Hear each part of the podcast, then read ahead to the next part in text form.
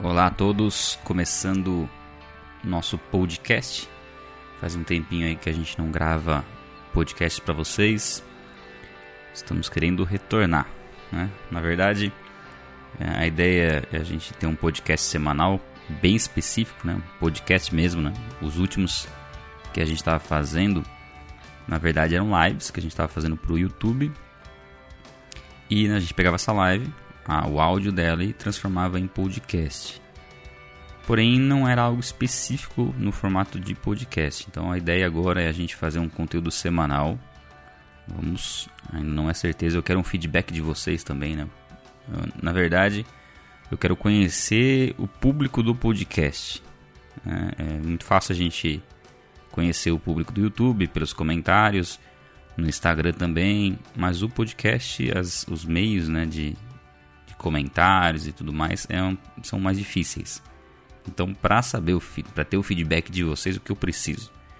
Que vocês entrem no site, vai na bíblia.com e deixem seu comentário lá no podcast específico que a gente vai postar na nossa página.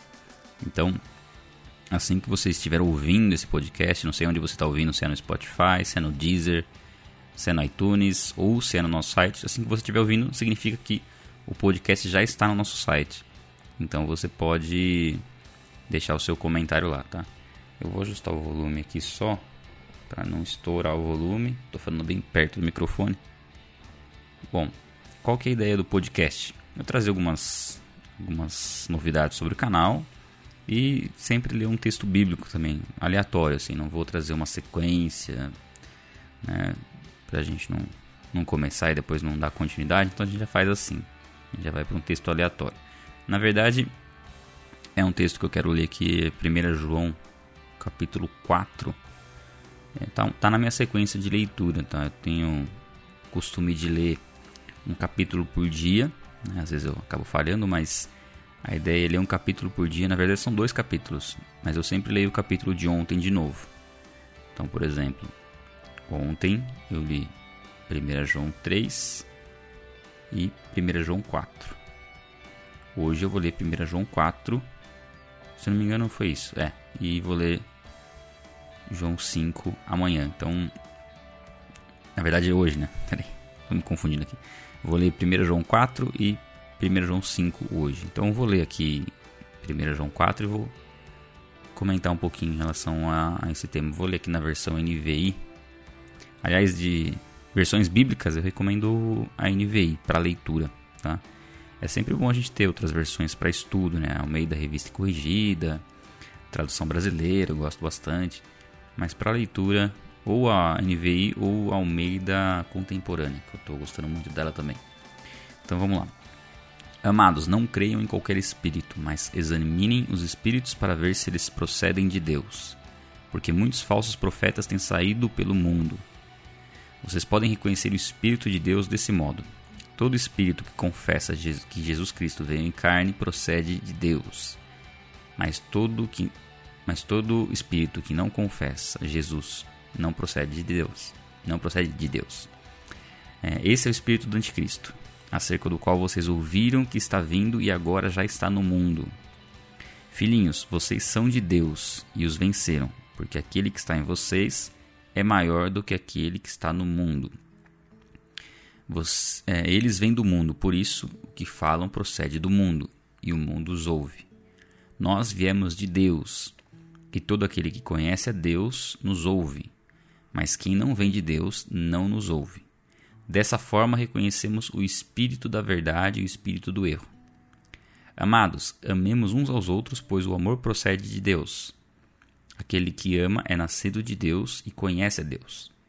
Quem não ama não conhece a Deus, porque Deus é amor. Foi assim que Deus manifestou o seu amor entre nós. Enviou seu Filho unigênito ao mundo para que pudéssemos viver por meio dele. Nisto consiste o amor, não em que nós tenhamos amado a Deus, mas que ele nos amou e enviou seu Filho como propiciação pelos nossos pecados. Amados, visto que Deus assim nos amou, nós devemos, nós também devemos amar uns aos outros. Ninguém jamais viu a Deus. Se amarmos uns aos outros, Deus permanece em nós e o seu amor está aperfeiçoado em nós. Sabemos que permanecemos nele e ele em nós, porque ele nos deu o seu Espírito. E vimos e testemunhamos o que o Pai, é, que o Pai enviou seu Filho para ser o Salvador do mundo. Se alguém confessa publicamente que Jesus é o Filho de Deus, Deus permanece nele e ele em Deus. Assim conhecemos o amor que Deus tem por nós e confiamos nesse amor. Deus é amor.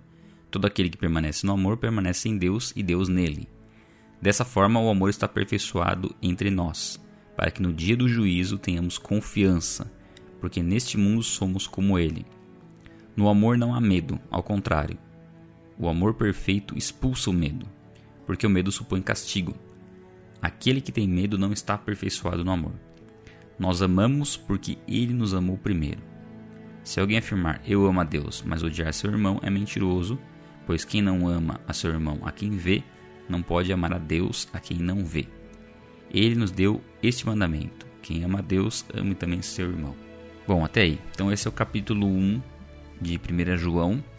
Eu queria destacar só algumas questões. Né? Lógico, a gente não vai conseguir trabalhar capítulo todo, né? ficaria um áudio muito longo. A ideia é trazer uma reflexão em relação a alguma parte específica né, desse capítulo. Só a leitura já nos traz bastante esclarecimento. Algumas, algumas partes são mais difíceis de compreender, é normal, né? Nem a primeira parte do, do capítulo que fala sobre discernir espíritos, né? Quem confessa que Jesus veio em carne procede de, de Deus, mas quem não confessa Jesus não procede de Deus. São partes um pouquinho mais que exigem um estudo um pouquinho mais profundo, né?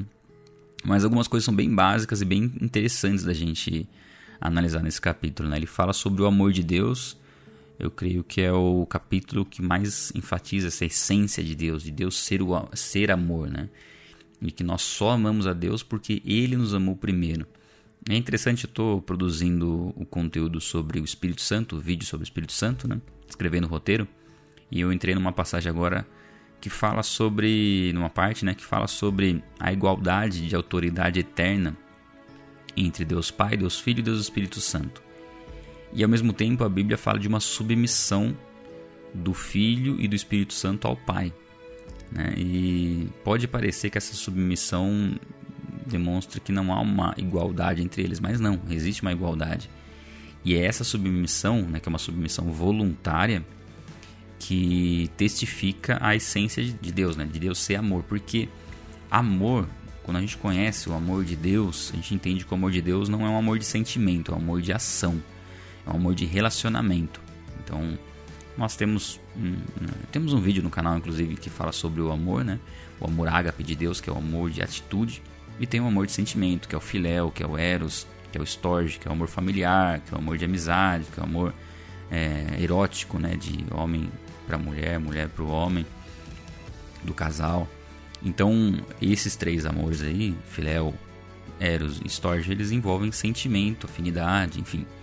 Agora, o amor ágape é o amor incondicional. Esse amor ele exige atitude, né? É um amor que ele é demonstrado através da ação. Tanto é que algumas versões até trazem uh, caridade, né? Para falar sobre esse amor, que, que, demonstra uma ação. E como Deus poderia ser amor é, antes de criar todas as coisas, né? Antes de criar o ser humano? ele precisaria ter um relacionamento, ter tido um relacionamento desde a eternidade.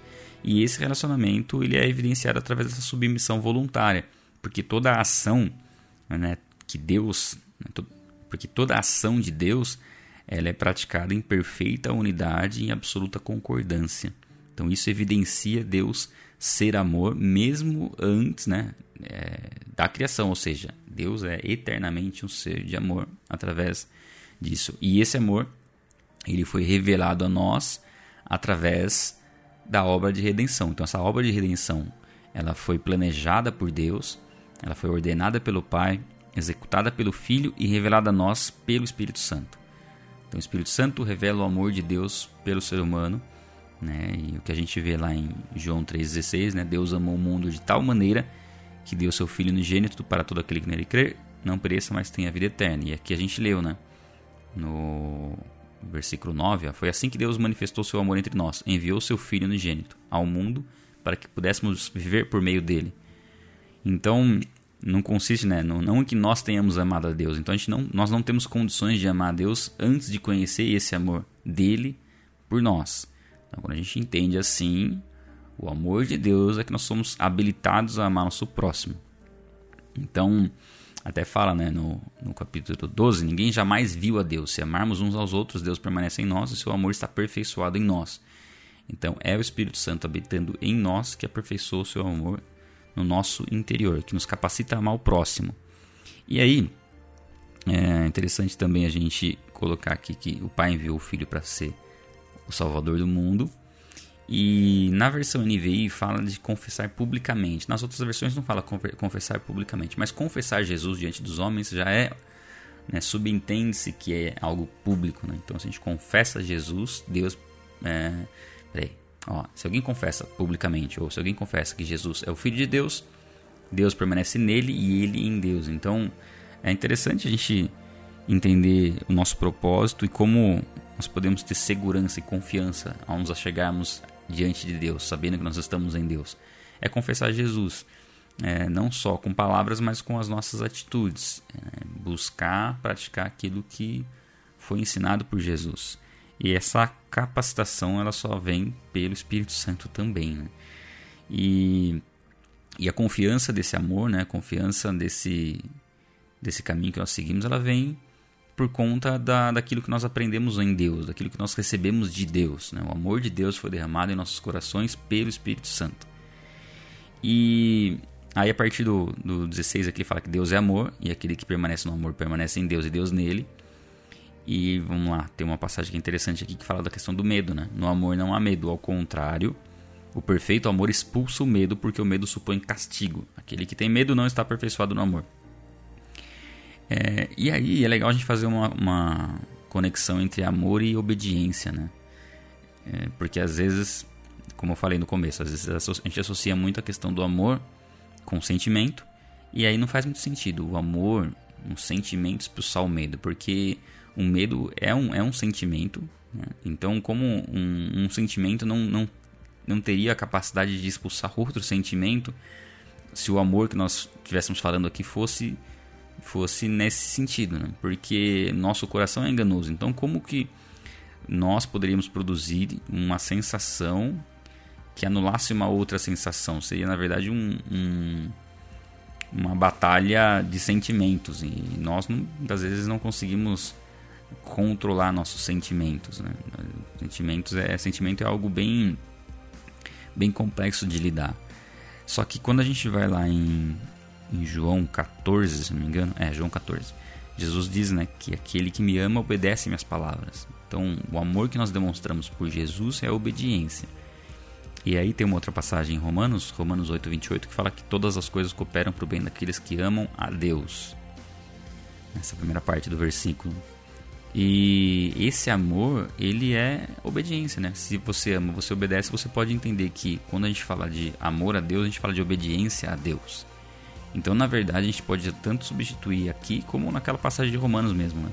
Todas as coisas cooperam para o bem daqueles que obedecem a Deus. Então, a obediência demonstra o amor, né? o amor de ação. Então, aqui a gente pode entender que a obediência vai expulsar o medo, que é esse amor de ação. Quando nós agimos com amor, né? no amor não há medo, porque o amor não é sentimento, ele é ação, ele é obediência e a obediência expulsa o medo. E ele diz aqui, ó, porque o medo supõe castigo. O medo sempre está ligado a algum tipo de receio de alguma coisa dar errado por conta de alguma coisa que foi feita, muitas vezes, de errado. Por alguma consequência de algo que a gente deveria fazer e não está fazendo. Enfim, existe uma série de questões que podem suscitar o medo, né?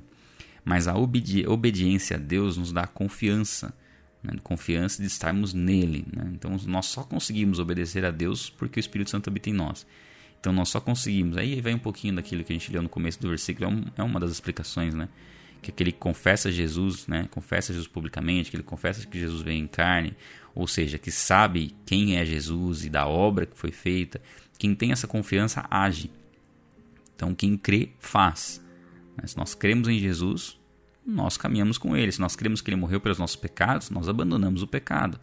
É claro que nós erramos, nós falhamos, mas a gente não vive mais escravo do pecado. Então, a obediência ela é, é natural de quem nasceu de novo. E é essa obediência que vai tirar o medo das nossas vidas. Né? Aliás, em Hebreus fala que Jesus nos livrou é, daquilo que a gente carregava por toda a vida, que era o medo da morte. Né? O principal medo do ser humano é, é medo da morte, né? seja a morte, a sua morte, a morte dos outros, de um parente, enfim. Agora, Jesus nos livrou desse medo da morte, porque nos mostrou o que existe após a morte e o que ele conquistou por nós. Agora, nosso objetivo é confiar no que foi conquistado, não temer, porque o máximo que pode acontecer conosco é, mor é morrer, né? O máximo que pode acontecer, em último caso, é morrer. E se a gente morrer, a gente está salvo. A gente vai habitar com Cristo na eternidade. Então, é, a morte, na verdade, é o começo de tudo. Desde que nossa morte seja em Cristo. A gente está. Lógico, a gente até comentou ontem, né? A gente fez uma live. Uma pessoa comentou em relação ao suicídio. Ela falou: ah, se eu cometer suicídio, para onde eu vou? E aí, a, o que eu falei em relação a isso é que nós fomos criados por Deus. Né? É, nós nos afastamos de Deus. Esse afastamento aconteceu lá já no Éden. Nós, como descendentes de Adão, é, nascidos né, e criados conforme a imagem e semelhança de Adão, né, separados de Deus por conta do mal, nós somos reconciliados por meio de Jesus Cristo. Essa reconciliação é uma reconciliação eterna, ou seja, a nossa vida já não é mais nossa, nós não temos mais o direito sobre nossas vidas. Então, isso inclui que nós não temos o direito de tirar nossa própria vida. Nós entregamos nossa vida a Jesus Cristo e é Ele quem vai determinar como nossa vida deve ser vivida. Né? A gente não toma essas decisões por conta do que nós estamos achando ou pensando. Né? E tirar a própria vida é incoerente com aquele que entendeu o sacrifício de Jesus e a missão que foi nos dada, porque uma vez que nós aceitamos a Cristo, entregamos nossa vida a Jesus Cristo, nós não somos arrebatados imediatamente para os céus. Por quê? Porque existe um propósito, né? Existe um propósito que através das nossas vidas, outras vidas sejam salvas. E esse desejo tem que arder no nosso coração, porque se a gente não tiver o desejo de salvar outras vidas, será que a gente creu realmente na salvação? É, demonstra um certo egoísmo, né? Se a gente pensar que ah, só eu quero ser salvo e os outros não importam. Aí a gente não está amando o próximo. Quando a gente leu nesse versículo aqui, né? Quem ama Deus tem que amar seu irmão. Se você afirma eu amo a Deus, mas odeia seu irmão, é mentiroso. Pois quem ama seu irmão, a quem vê, não pode amar a Deus, a quem não vê, está no versículo 20. Então, é, o fato de tirar a própria vida é, não é coerente com a realidade do Evangelho. E a gente entrou num outro ponto também, né, que muitas pessoas têm dúvida, se é possível uma pessoa que tirou a própria vida ser salva. É, minha resposta foi que possível é, provável não. Então é possível, mas não é provável. Por que é possível? Porque a gente não sabe né, o contexto que uma pessoa está vivendo e nem o que pode anteceder a morte dela ali quando ela decidiu tirar a própria vida. Sei lá, uma pessoa decidiu tirar a própria vida tomando remédio ou, sei lá, se jogando em algum lugar, enfim. A gente não sabe o que se passa naqueles segundos ou milésimos de segundos entre a vida e a morte e o que pode e se Deus pode trazer a salvação num arrependimento naquele momento. Para Deus tudo é possível. Agora é muito pouco provável que haja essa reflexão uma vez que a pessoa tomou a decisão consciente de tirar a própria vida. Né? Então ela optou por isso. E o outro ponto, acho que é um ponto fundamental também, é entender, né? Então, são dois pontos. Né? Um é entender que as dificuldades, as aflições, é, por mais difíceis que elas sejam, quem conheceu Jesus Cristo sabe que é momentâneo. Sabe que não importa como esteja a sua vida, que na verdade ela vai ser transformada. Toda aflição, toda dor, ela vai, ela vai acabar um dia. Né? O importante é saber, saber que agora a gente está com Jesus Cristo para enfrentar essas dificuldades. Quem está cogitando né, tirar a própria vida ainda não entendeu quem é Jesus Cristo. Precisa ter esse entendimento e entregar sua vida verdadeiramente a Ele. Porque é Ele quem vai dar a paz, trazer né, aquela paz que excede todo o entendimento, que é paz com Deus, que é propósito de vida, que é mostrar por que nós estamos vivos, é ensinar que através dessa dificuldade que a pessoa está passando, é nessa, dessa forma como ela vai ter que depender inteiramente de Deus e como ela vai ser trabalhada por Deus. Então, esse é um ponto fundamental de ser compreendido. E o outro é, ponto também é que o entendimento de uma pessoa que está pensando em tirar a própria vida, ela acaba sendo de que ela vai aliviar a dor.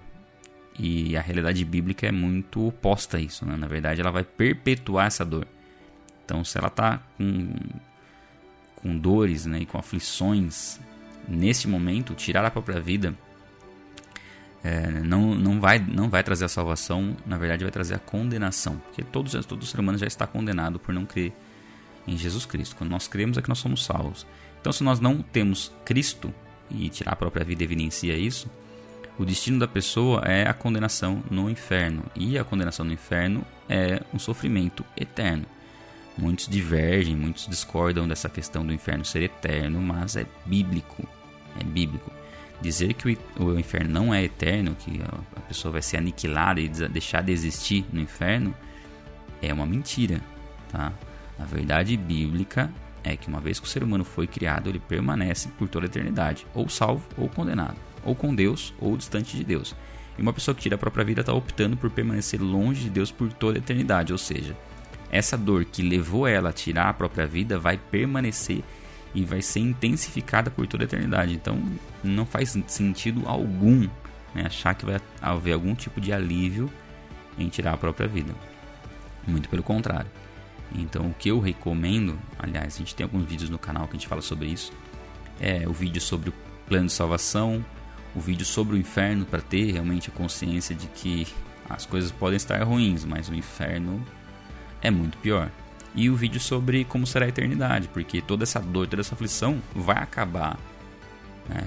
E todos nós enfrentamos aflições, alguns em maior grau, em menor grau, mas todos nós enfrentamos. E isso só vai se encerrar na eternidade. Então, eu creio que é um assunto interessante abordar essa questão do suicídio e da motivação que nós temos que ter em saber que nosso objetivo é praticar o amor né?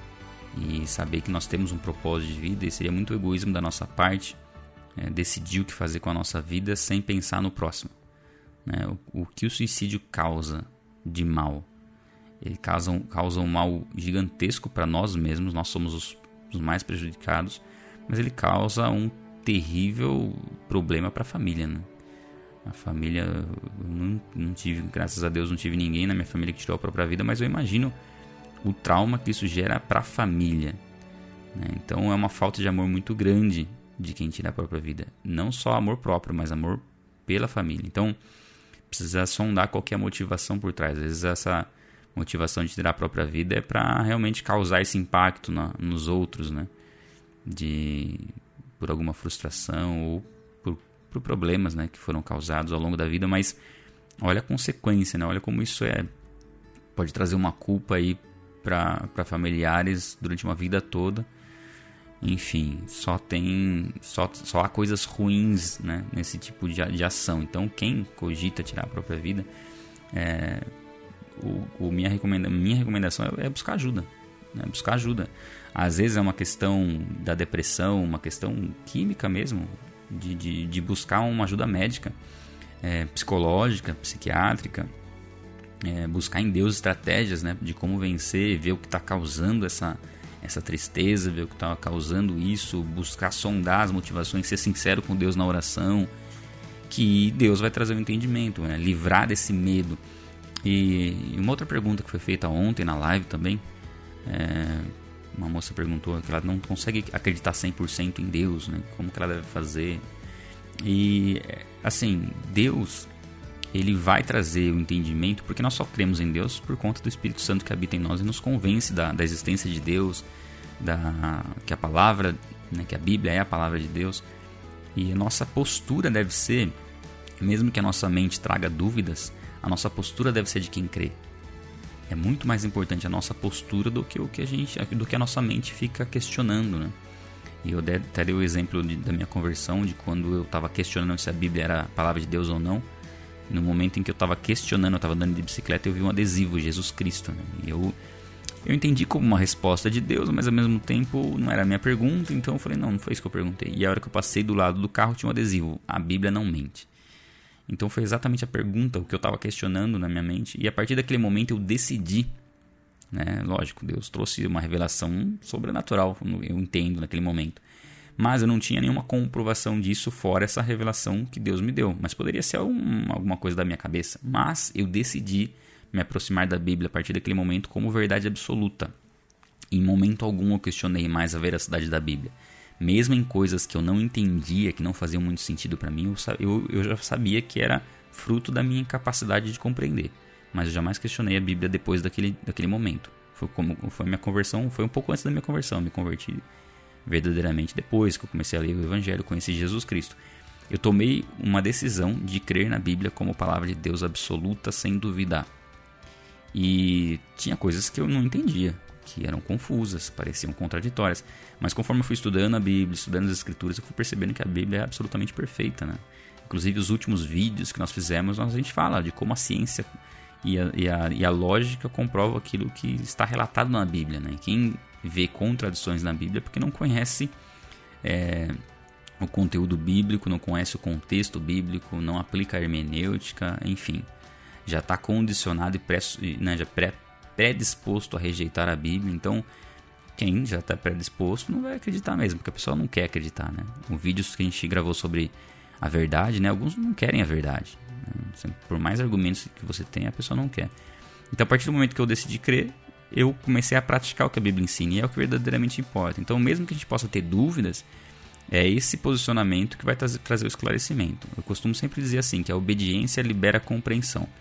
Você vê o ensinamento bíblico ali e você coloca ele em prática e a, o entendimento virá depois. Então a gente obedece por fé e a fé vai nos trazer o entendimento. Bom, era isso que eu queria compartilhar com vocês um pouquinho né, dessa leitura bíblica aqui. Eu, procuro, quero ver se a gente faz mais podcast nesse sentido. É, vou aguardar o feedback de vocês, tá? O que vocês acharam. É, como é um conteúdo exclusivo para podcast, não vou postar no YouTube, não vou postar em lugar nenhum, vou postar no podcast. Então só vocês que vão ter esse conteúdo exclusivo. E aí eu preciso do feedback de vocês. Então, se tiver como separar um tempinho, entrar lá no site, deixar o seu comentário ou comentar nas redes sociais, em outras redes sociais, o que você achou do podcast desse formato e a gente procura fazer pelo menos uma vez por semana ou a cada 15 dias nesse formato. Eu leio um texto bíblico aqui e compartilho algumas coisas do canal com vocês. Tá? Lembrando que quem quiser contribuir com o canal, a gente tem os links no site. Você pode contribuir com o PagSeguro, pode contribuir com o Patreon, são as formas de você nos ajudar. A outra forma de nos ajudar também é através de, do, do próprio YouTube, sendo membro do canal. Membro do canal acho que é R$ 7,90 por mês. Aí você tem direito a uma live exclusiva que a gente faz por mês para os membros e também os vídeos do curso. Todo vídeo que a gente postar, que a gente posta, acho que normalmente um por mês, é, são vídeos que a gente libera para os membros. Os membros têm acesso a todos os vídeos. E os PDFs também. A gente compartilha os PDFs do curso. São PDFs dos vídeos com versículos e comentários. Então é bem completo o material assim, que a gente disponibiliza para quem se torna membro. Para ser membro tem que ter cartão de crédito, né? Porque só o YouTube só aceita o cartão para contribuir, você pode contribuir por boleto ou também contribuir mensalmente com cartão. A gente agora está com o Telegram também. O Telegram é bem, bem interessante para você que quer saber as novidades do canal. É, nós temos o perfil do Vai na Bíblia lá. O link a gente vai deixar também na descrição do podcast. Nós estamos com uma newsletter, né? Já você vai receber notificações através de e-mail se você se cadastrar na nossa newsletter. Através do site você se cadastra também. E é isso. Agradeço a todos que acompanharam o podcast. Deus abençoe vocês. Um abraço.